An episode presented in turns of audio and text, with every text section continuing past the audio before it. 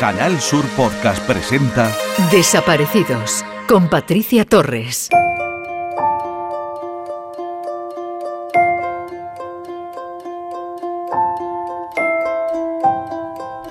La sustracción de menores es, por desgracia, un delito cada vez más frecuente en sus dos vertientes. Sustracción nacional, dentro de España, o sustracción internacional, cuando los niños son trasladados a un tercer país. Y hoy queremos tratar este tema en ese espacio en desaparecidos. Se considera sustracción el traslado de un menor de su lugar de residencia sin consentimiento del progenitor con quien conviva habitualmente, o de las personas o instituciones a las cuales estuviese confiada su guarda o custodia, así como otros supuestos como incumplir gravemente el deber establecido por resolución judicial o administrativa. El progenitor que sin causa justificada para ello sustrajera a su hijo menor será castigado con la pena de prisión de 2 a 4 años e inhabilitación especial para el ejercicio del derecho de patria potestad por tiempo de 4 a 10 años. Las fuerzas de seguridad son conocedoras de una media de un caso de secuestro parental al día, un delito por el que se abrieron 434 diligencias policiales en el año 2021 tras la denuncia por la sustracción de un menor. Entre enero y agosto del año 2022 se han registrado 283 casos, incluyendo 14 en el extranjero, según la estadística del Ministerio del Interior. La estadística oficial que no discrimina si la denuncia la realiza el padre o la madre, ha sido cuestionada después de que el Ministerio del Interior deja de incluir en estos datos los informes anuales que publica el Centro Nacional de Personas Desaparecidas. La información del Sistema Estadístico de Criminalidad, elaborado con los datos de las fuerzas y cuerpos de seguridad del Estado, policías autonómicas y locales, sitúa a Cataluña a la cabeza de hechos conocidos, con 53 casos, en lo que va de 2022 frente a 74 computados en todo 2021. Andalucía registra 44 casos y la Comunidad de Madrid 40, si bien ambas comunidades registraron el mismo dato en los 12 meses del año pasado. 67 sustracciones en ambas comunidades. Son durante las vacaciones de Navidad y las de verano cuando más se comete este tipo de delitos. Al darse principalmente en matrimonio de distinta nacionalidad, uno de los progenitores aprovecha los viajes de esta fecha para llevarse a su hijo a otro país definitivamente. Son muchos los padres y madres que lloran porque no ven a sus pequeños, sin entender qué ha podido pasar para llegar a esta situación. Recuerdan con dolor y nostalgia cuándo fue la última vez que les vieron, sus últimas conversaciones, su sonrisa y su último te quiero.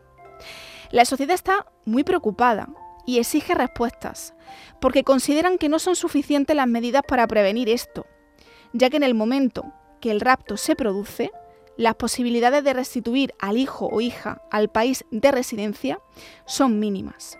Pero ¿quién le devuelve a estos padres y madres el tiempo perdido? ¿Y a esos menores? Esos pequeños y pequeñas que ven su equilibrio emocional alterado y en muchos casos presentan secuelas que son difíciles de borrar, tal y como asegura Leticia Mata, vicepresidenta de la Fundación ANAR, la forma más terrible de maltratar a un niño es secuestrándolo. Bienvenidos a Desaparecidos. Alerta Desaparecidos. Danilo Salvador Carrasco Grijalva, de 38 años, desaparece en Rubí, Barcelona, el 22 de marzo del 2022.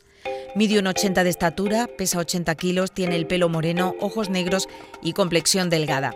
Vestía pantalón vaquero y jersey negro cuando fue visto por última vez.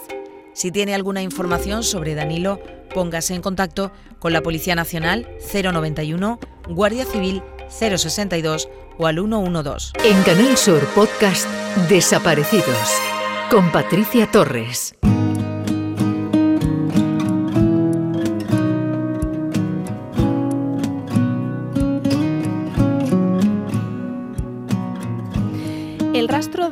Leonardo y Stephanie de 6 y 7 años se pierde el 29 de enero del año 2021, cuando su madre los recoge a la salida del colegio.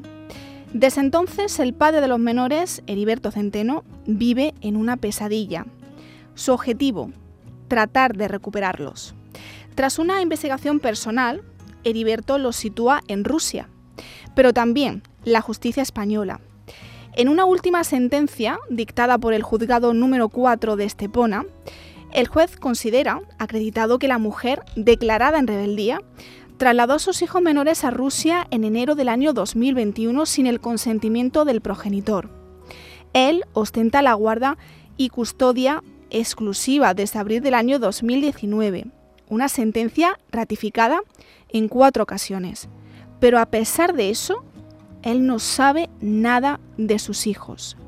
Heriberto estaba decepcionado con la justicia y obviamente muy desesperado ante esta situación, pero no parará de buscarlos y solo quiere traerlos de vuelta a casa. Hoy nos acompaña Heriberto, bienvenido a Desaparecidos y gracias por aceptar nuestra invitación. Gracias a vosotros. Buenas tardes. Heriberto, en primer lugar, ¿cómo te encuentras y si tienes alguna noticia de tus hijos? Bueno, pues me encuentro desolado y sin noticias, ninguna. ¿Cuándo empieza toda esta odisea? Como bien has comentado en la introducción, pues eh, yo entrego, llevo a mis hijos por rutina al colegio eh, el viernes 21 de enero y, y a la madre le correspondía ese fin de semana por régimen de visita, el cual pues eh, respeto y he respetado escrupulosamente y eso y todas las instrucciones que venían determinadas en la sentencia. Pero en cambio, pues la madre siempre ha actuado de manera unilateral y, y un poco de forma caótica, lo que le llevó en consecuencia a perder la, custodia compartida y decidió, pues, parece ser que pues llevarse a, a Estefanía Leonardo de, de España, llevárselos. ¿Cuándo te enteras que tu exmujer se ha llevado a tus hijos? ¿En qué momento? Bueno, eso es, eso es otra otra cuestión, porque desde el colegio que empezaron a ocultarme datos e información que ellos ya tenían de antemano, mm.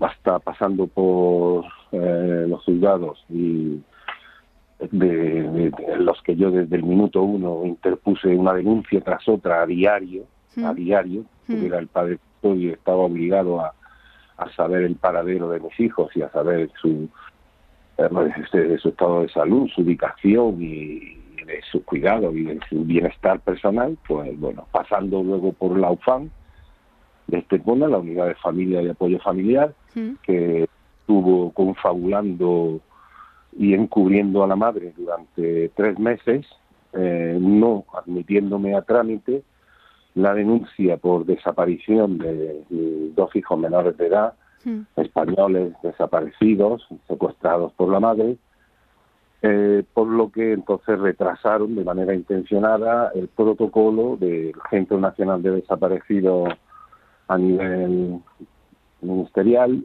y con lo que eso conllevaba, es decir, que es como si no hubiera pasado absolutamente nada durante los tres primeros meses eh, y no hacía más que rogar de rodillas, por favor, que atendieran mis reclamaciones judiciales y mis denuncias.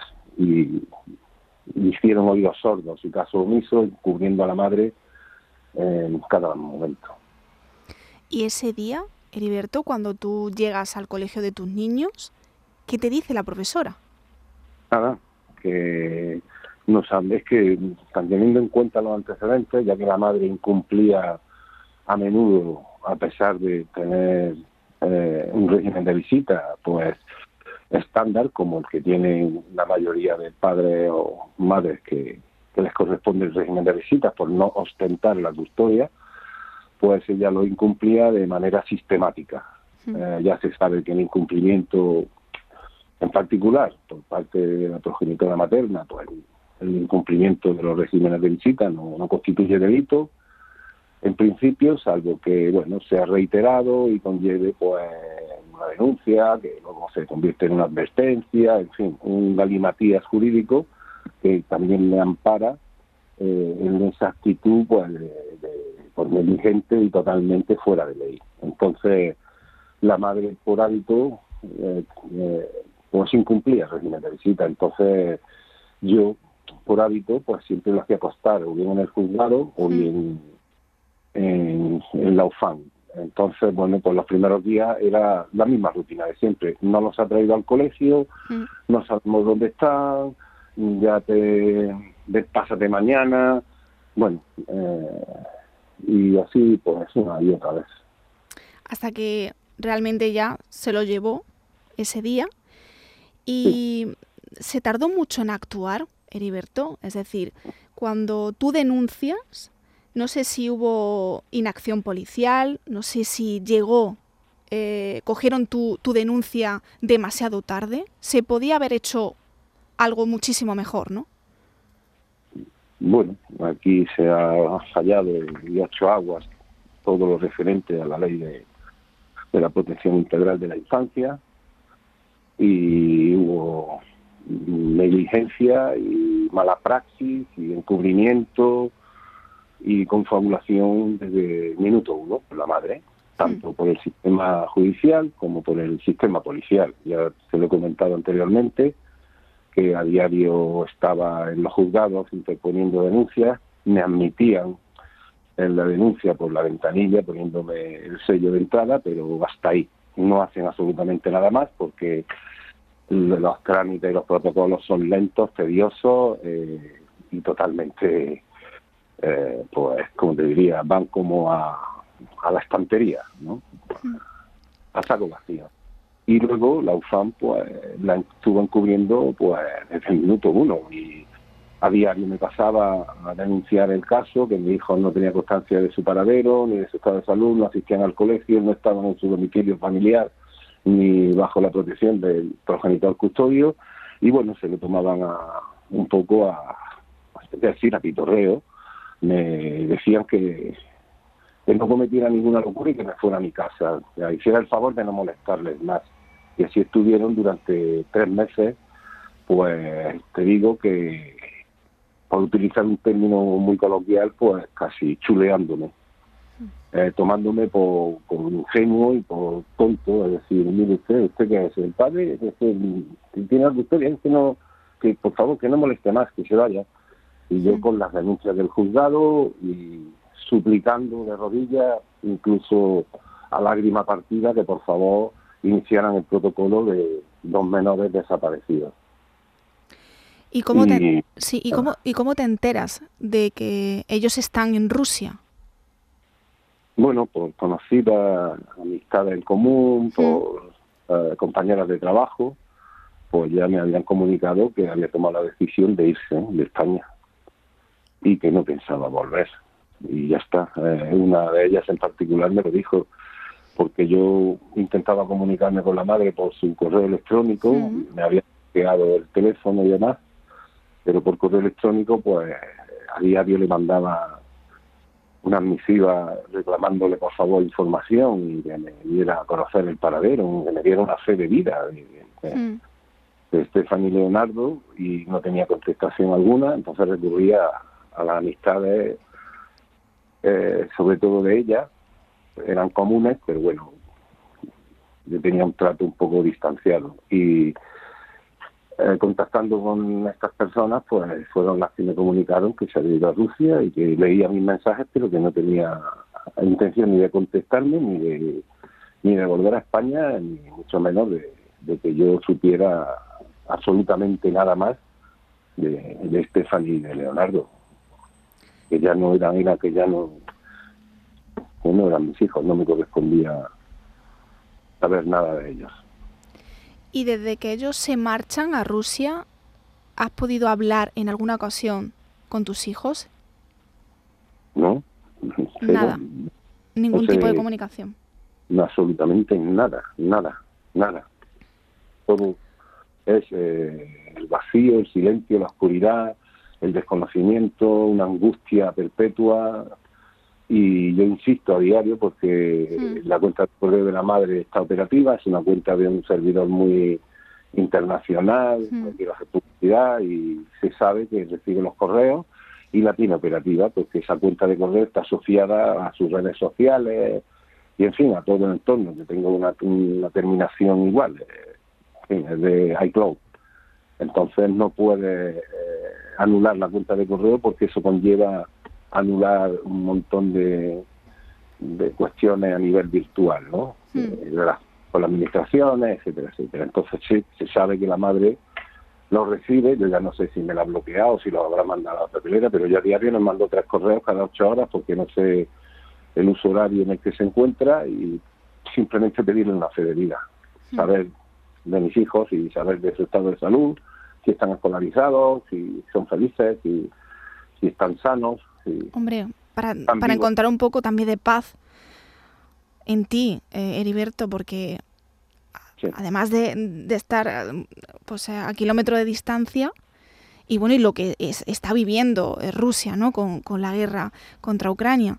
Entonces, encontrar un poquito de paz y saber si tus hijos se encuentran bien. Si, imagino, no sé si durante todo ese tiempo has pensado, mis hijos preguntarán por mí. Porque yo sé que, que había una conexión muy especial con tus niños contigo, ¿no? Y son niños que seguramente pregunten dónde está papá. Sí, en la paz que decías que debería yo encontrar eh, es ya imposible. A mí me preocupa más eh, el bienestar y la educación, la salud y, la felicidad de, de, mis hijos y la relación, como bien has mencionado, pues era más que estrecha por, por motivo de el confinamiento en la pandemia, pues hmm. eh, era 24-7, hmm. ¿sabes? A diario y, y, la verdad que pues éramos... éramos claro. Entonces, a partir de, sin motivo ni explicación ninguna, que hayan perdido la referencia paterna, hmm. Eh, y sin una explicación, no sé, la explicación que se ha dado a la madre, que si, no sé, si estoy muerto, si he dejado de, de quererlo, si, en fin, eh, conociendo un poco el perfil de, esta persona, pues seguramente se habrá inventado eh, una película totalmente, digamos, acorde a su estrategia y les habrá dicho pues cualquier falacia hmm. y, y habrán con el fin de, que, se olviden de básicamente. que se olviden de su padre y de, sus referencias familiares, porque aquí estaban empadronados, escolarizados, tenían sus círculos de amistades. Mm, Estepona. Hmm. Sus, abuelos, sus tíos, sus primos, todo el mundo, en fin, lo echa de menos. Son niños integrados y felices y además, eh, por nuestra parte, siempre hemos respetado todas las sentencias. La madre nunca tenía una queja en cuanto al cumplimiento del régimen de visita. Yo era bastante flexible, ampliando márgenes, días, festividades, onomásticas, lo que fuera necesario, porque no perdieran nunca la referencia maternal hmm. y fue para ella algo, un pilar importante en su vida, pero parece ser que la madre pues no piensa igual con respecto a, a la referencia paterna y me ha borrado del mapa y, y de su vida totalmente, me ha eliminado de una manera descarnada y cruel y creo que ellos pues tendrán que van a tener unas consecuencias psicológicas con el paso del tiempo que ya se verán. No voy a entrar en eso la verdad. Antes lo decías el, el calvario judicial que, has, que estás pasando y que has pasado desde el año 2017 cuando si no me equivoco decides eh, poner fin a, a esta relación. Tú has recibido, Heriberto, más de 12 denuncias por malos tratos, todas archivadas, y una de esas denuncias se volvió en contra de, tu mujer, ¿no? Sí, malos tratos en general. Mm. Eran muy diversas, de, persecución temeraria, atropello, agresiones, maltrato psicológico, maltratar a mis propios hijos porque venían con un cardenal de haberse caído en el colegio. Eh, una vez me denunció porque eh, como los carrillos en invierno pues a los a los pequeños pues siempre se les ponen un poco sonrojados mm, mm. Eh, ahora mismo no me acuerdo del nombre y me denunció porque eh, eh, como si le hubiera bofeteado la cara a mi hijo y lo que tenía eran los carrillos enrojados pues del frío, del patio del colegio, en fin. Eh, se llama rosácea, no sé cómo es, no, perdona, mm. tienen nombre, no, caigo. Bueno, pero esto se admitió a trámite eh, en los juzgados, el médico respaldó la versión a sabiendas de que era una falsedad tremenda, el abogado eh, eh, de manera capciosa, tendenciosa y, y confabulando con la madre, pues lo único que hacía era todo lo que no conseguían por la vía judicial, que básicamente era la custodia de, los menores, pues lo querían conseguir por la vía penal a base de interponer denuncias instrumentales para beneficio de parte, ¿eh? que en principio se dan en llamar no constitutivas de delito, pero el menú ha sido extensísimo, ya te comento. Mm. Acabaría antes, si te digo, por lo que no me ha denunciado. Mm. Y me ha denunciado por todo, por todo, por todo. Todo admitido a trámite, todo eso conlleva un proceso penal, lleva una orden de alejamiento en comunicación con respecto a la madre, de lo que se aprovechaba cuando recogía a los niños, yo no le podía ir a por ellos, tenía que ser en el colegio, si no lo llevaba al colegio el viernes, pues ya me quedaba sin los niños durante 15 días, en fin, un abuso totalmente de, posición por parte de la madre, confabulando con los abogados y los letrados, ¿sabes? Que, esa es otro, otra cuestión a considerar en esto, y bueno, al final eh, se ha demostrado con paciencia una inversión económica por mi parte ingente, vamos, mm. eh, mi inocencia en todos y cada uno de, esas denuncias falsas mm. y se han sobreseído y se han activado. Pero los resultados están ahí. A corto plazo ella ha ido consiguiendo, eh, pues eso, ir minando al padre de manera muy con una estrategia muy bien definida y orquestada por, por los letrados, que no han sido uno, han sido muchos letrados de oficio, cada vez que le, se le antojaba por ampliar plazos, pues cambiaba de abogado y bueno, ahí y entonces nada, pues acaba un poco con al padre pues siempre está señalado, este es mi caso, ¿no? Señalado en el trabajo, señalado en el entorno familiar, señalado en el entorno de tus amistades, en el entorno vecinal, en todos lados. Siempre estamos pues discriminados, criminalizados y bueno, yo siempre nunca he agachado la cabeza porque siempre he sido inocente y, he tenido mucha fe en mí mismo y, en mi fuerza, sobre todo por defenderla a mis hijos menores su estabilidad emocional, su estabilidad mental y, mm que tengan un apoyo y un referente en su padre. Y tu estabilidad emocional durante todo este tiempo, me imagino, Heriberto, que, que habrá flaqueado en alguna ocasión, ¿no? Porque yo antes lo he recalcado. Em, hablamos de dos justicias, por un lado la española, luego si quieres podemos hablar de la rusa, pero la justicia española te concedió a ti la patria potestad exclusiva de tus dos hijos. Luego, se consiguió en sentencia firme la ilicitud del traslado, se reconoció ese secuestro parental internacional por parte de tu exmujer. Eh, ella está, eh, ella tiene una orden de búsqueda y captura por la Interpol. Se ha saltado otra sentencia en la que se prohíbe la salida del territorio nacional y la expedición de pasaporte.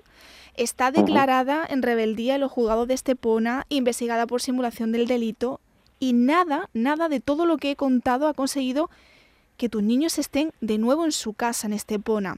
Y yo me pregunto, ¿quién la ha dejado marchar con los niños? Por aquí estamos hablando de graves irregularidades. Bueno, ahí está un poco en ese relato que has hecho bastante fidedigno, eh, está eh, reflejo de mi perseverancia, no hmm. te voy a decir y mi creencia en la justicia, porque no tengo fe ninguna en ella, pero sí en la vía de, eh, para no tomarte la justicia por tu mano, el único camino es ponerte en manos de la justicia. Hmm. La primera vía nunca la he considerado, por ser una persona sensata y me puse en manos de la justicia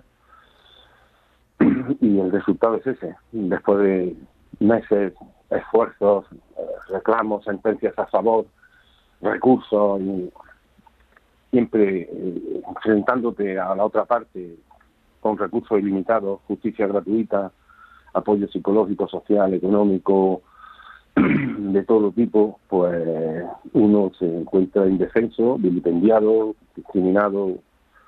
Entonces, no te puedes imaginar, pues, a nivel psicológico lo que se supone y, y la de caída y recaída, y la de superarlo y siempre pensando en el bienestar de mi hijo y, y todo hacerlo, la lucha siempre ha sido por, que ellos tuvieran una estabilidad emocional.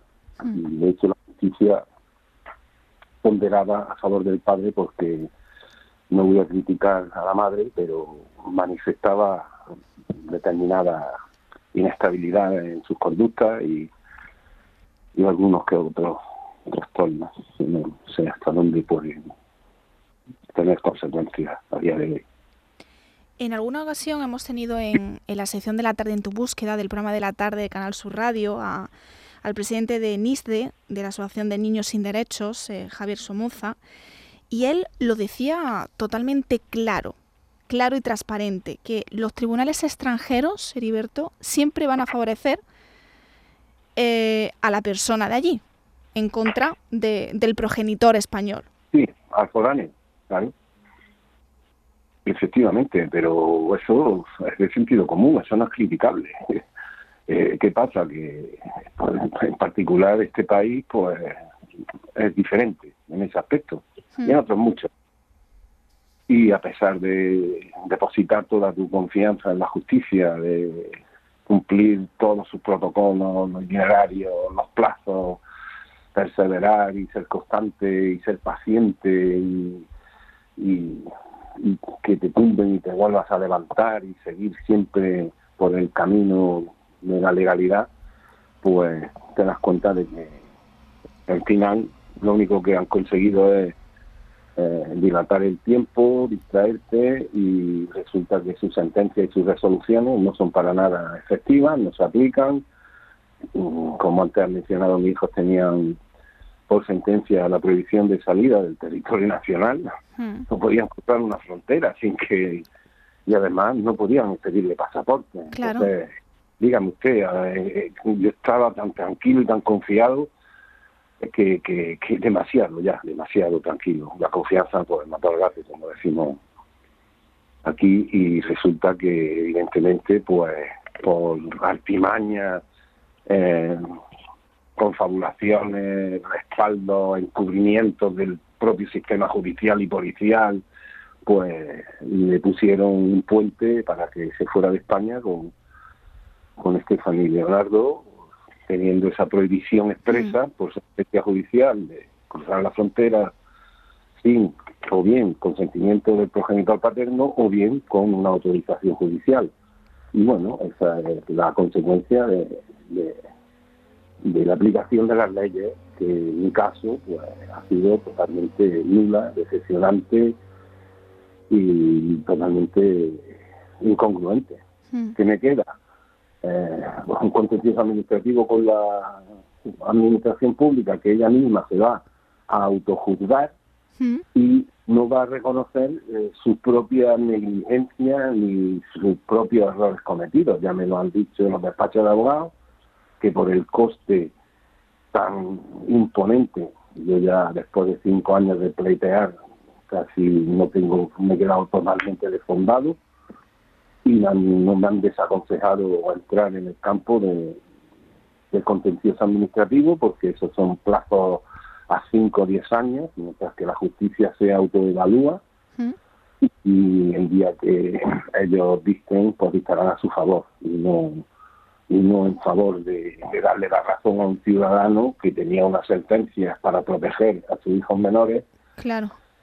Y entonces pues va a ser básicamente una pérdida de tiempo. Ya después de este trayecto tan largo y, y sinuoso y pues resulta que uno ya pierde la fe Entonces, sin ningún tipo de apoyo, por más que uno ha intentado de todo, de crowdfunding, todo tipo de reclamaciones, solicitudes de ayuda pública, nada, y todo depende de la voluntad y de la capacidad de uno.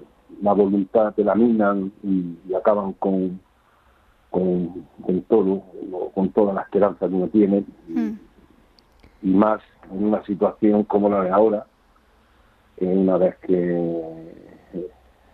el señor de Putin ha invadido Ucrania, pues ellos ya se escudan en eso, ¿sabes? Antes era imposible, ni a través de consulados, ni a través del Ministerio de Justicia, ni el Ministerio de Exterior, porque ellos mismos le cerraban las puertas, pues ya cuando se lanzó la primera bomba sobre Ucrania, pues entonces la, la excusa era ellos cerraban ya su círculo. Mira, ya sí que es verdad que no podemos hacer nada. Y digo, bueno, pues entonces, imagínate la situación en la que uno se encuentra.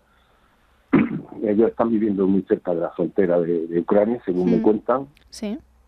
Cerca de nuestra radio de Moscú y ahí las distancias no, no son muy grandes. Es decir, creo, por estimación, está a menos de 300 kilómetros de la frontera de Ucrania. Y si vive en el extrarradio, pues está entre los 100 150. Quiero decirte que que están en zona de guerra, hmm. están en zona bélica.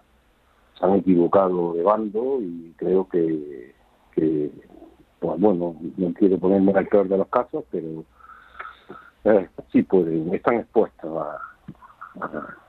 al peligro y al riesgo. Aparte de que Putin tiene y un ejército que está incorporando a niños con ocho años al ejército. Hmm. Entonces, le, llaman Yunarnia hmm. y es público, no es que se me, se me ocurra a mí. Mi hijo en 15 días cumple ya los, los siete años. Te quiero decir que si hmm. esto se prolonga, pues la situación que tienen allí no es la misma que, puedan tener en, en Occidente. Dentro de 15 días, tu, eh, tu pequeño cumple siete, me has dicho. Sí, Leonardo, el 24 de, noviembre. Imagino que mandarás un mensaje. Ya lo hago repetidamente cuando su santo y su cumpleaños, mm. pues siempre un mensaje de felicitación y, a diario, ya te digo, mando tres mensajes a la madre pidiéndole una fe de vida. Claro. Solamente que... me diga, mira, tus hijos están bien, están vivos. claro que lo mínimo que tiene que hacer es lo mínimo que tengan la referencia paterna, que sepan que estoy buscándolos, que estoy preocupado por ellos, que sí, pero no, esto se trata de eso, esto es violencia hmm. Vicaria. Pero como viene de la parte progenitora materna, pues parece que el delito es menor, cuando es debería ser el mismo delito, un delito penal. Heriberto, no sé si mm, me imagino, ¿no? Que hablas con otros padres y madres que están viviendo también tu, misma situación, imagino que habrá alguien que esté escuchando este espacio, que se siente totalmente identificado contigo, que esté viviendo en este momento este calvario, ¿qué le dirías? No tengo palabras de consuelo. No tengo consuelo para mí, como voy a consolar a los demás ni de aliento, ni de ni de transmitirle fuerza, ni no tengo. Lo siento por ellos, más lo siento por mí, por mi hijo, por los suyos, por los menores de edad que están siendo instrumentalizados y son víctimas de, de la crueldad de, uno de, sus progenitores. No, no, puedo decirle, no puedo darle esperanza, no puedo. ¿Tú ya la has perdido, Heriberto? Totalmente. Lo contrario sería ser un iluso. Entonces yo, de hecho, estoy empezando a cortar el, hilo de conexión con, con asociaciones y con este mundo porque me afecta demasiado. Claro. Solamente el hecho de hablar con vosotros, el mm. rato de espera anterior a la entrevista, los días anteriores, por pues supuesto, una angustia, mm. remembrar, revivir, recordar, tener que volver hablar de este tema, pues cuando la procesión te lleva por dentro, pues más o menos, más como un zombie por la vida, la verdad. Pero bueno, sigue viviendo, angustiado y, preocupado, pero sigue sigue mirando hacia el frente con, con la cabeza alta y, y procurando mantener tu dignidad y tu honorabilidad. Pero cuando ya te tienes que expresar y volver a revivir y celebrar y recordar, hmm. el dolor es muy Claro. Las imágenes de tu pequeño siguen difundiéndose en las redes sociales, Heriberto. La gente sigue compartiendo sus eh, fotografías. A mí me gustaría, pues para terminar, eh, escuchar tu mensaje, ese llamamiento que quieras enviar al consulado, a la embajada, a las instituciones públicas, a quien quieras. Y si también te apetece mandarles un mensaje a tus hijos, si tuviese la oportunidad de escucharte en este momento, ¿qué le dirías?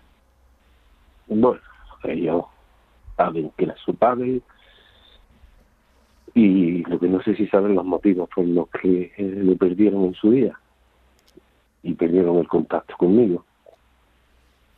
Entonces saben que siempre he luchado por ellos, por su bienestar y por su salud, por su educación y, nunca dejaré de, tener eh, ese ímpetu, ese, eh, ese ansia de, que un día me llamen a la puerta y, y sean ellos los que estén al otro lado, evidentemente.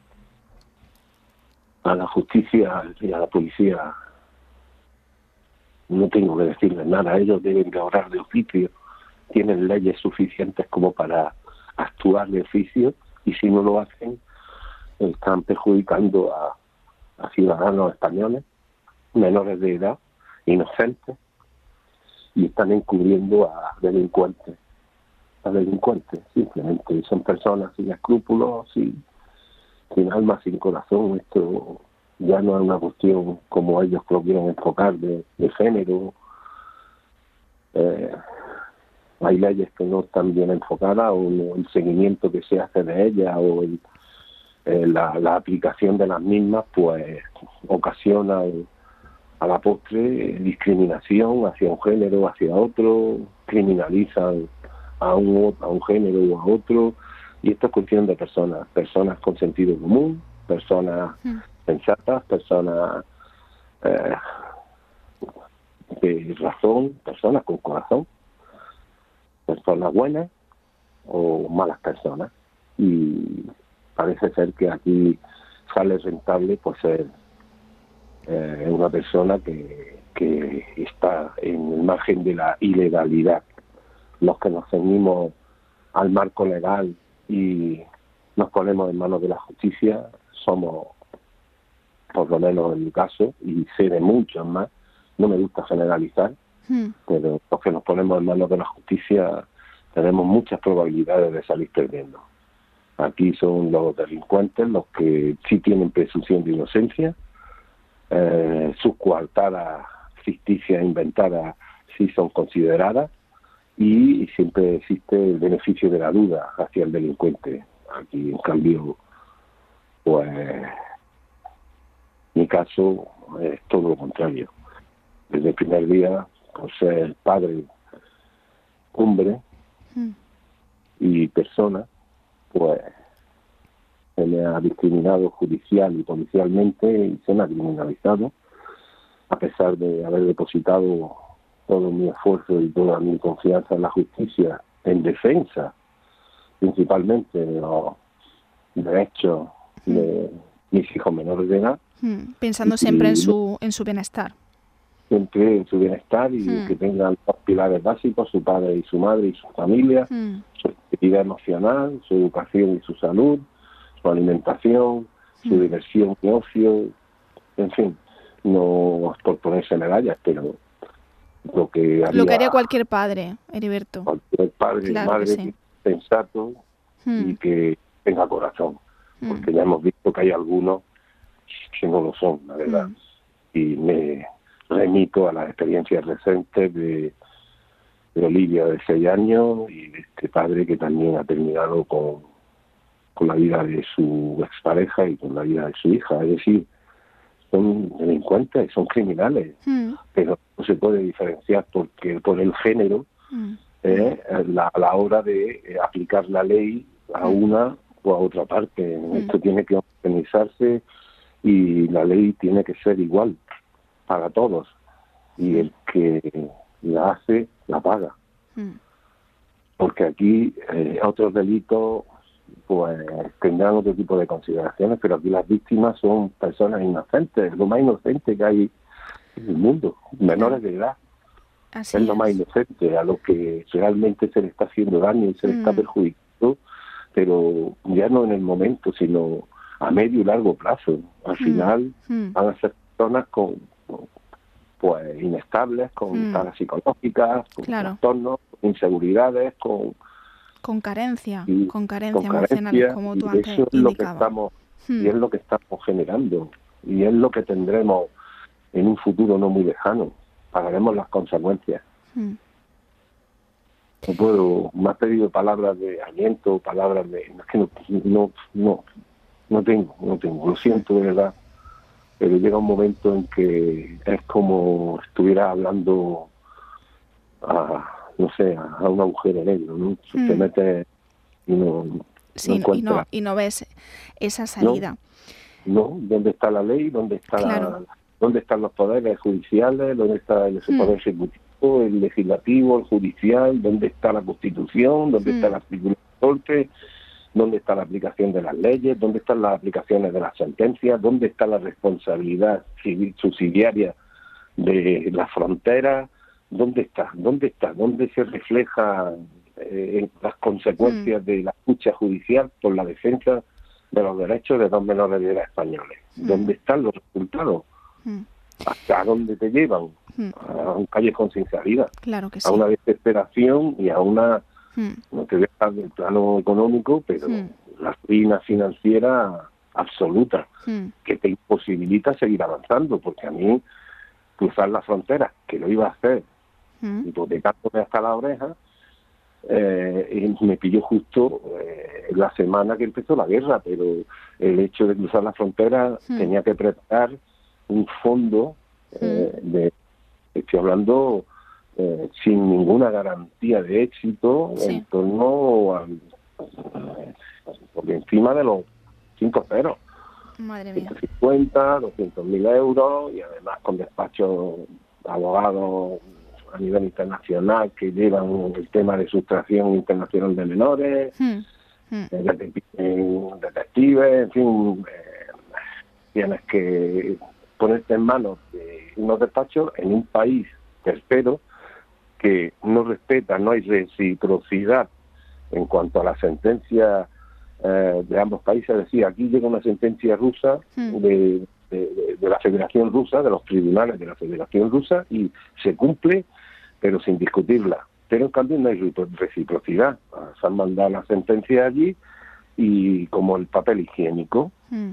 ¿sabes? Entonces, eh, ya te digo, aparte del desfondo económico y la cantidad de recursos ingentes que necesitas para defender la causa, hmm. que un ciudadano de a pie, la verdad que salvo que te hipoteque, no dispones de, de esa holgura financiera, y luego te das cuenta de que ni siquiera en tu propio país eh, la justicia te ampara, te respalda, te apoya, sino que te abandona y te deja pues tirado por el camino y dice, bueno, eh, el luchar contra contra qué?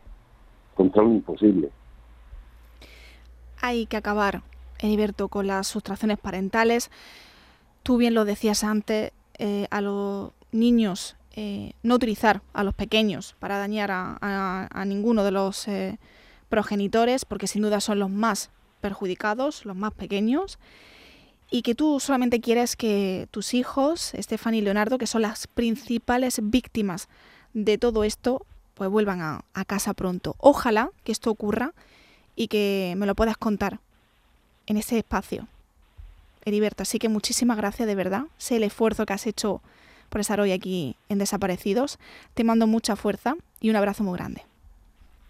Gracias a vosotros por dedicar vuestro espacio a, amplificar y a escuchar a las voces de, de las víctimas, que no son pocas, ¿eh?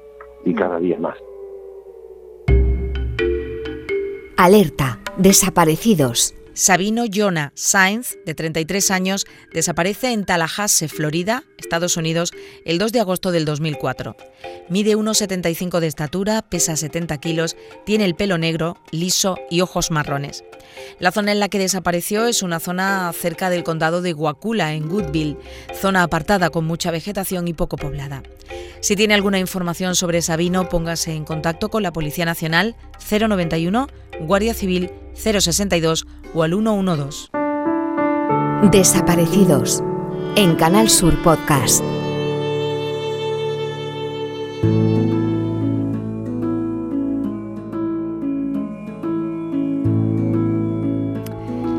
Aquí finaliza una nueva entrega del programa Desaparecidos. Les invito a que escuchen, si no han tenido la oportunidad, algunos de los casos que han pasado desde la pasada temporada en este espacio, en Desaparecidos, y que llevamos realizando en Canal Sud Podcast. Y por supuesto, no se olviden que seguimos informando de toda la actualidad sobre desapariciones, ausencias de larga duración y la última hora de los casos más recientes en la sección La tarde en tu búsqueda, en el programa de la tarde de Canal Sur Radio. Así que apunten, todos los miércoles en directo a partir de las 5 y media de la tarde en Canal Sur Radio, La tarde en tu búsqueda. Gracias por su confianza y hasta el próximo programa. En Canal Sur Podcast han escuchado Desaparecidos con Patricia Torres.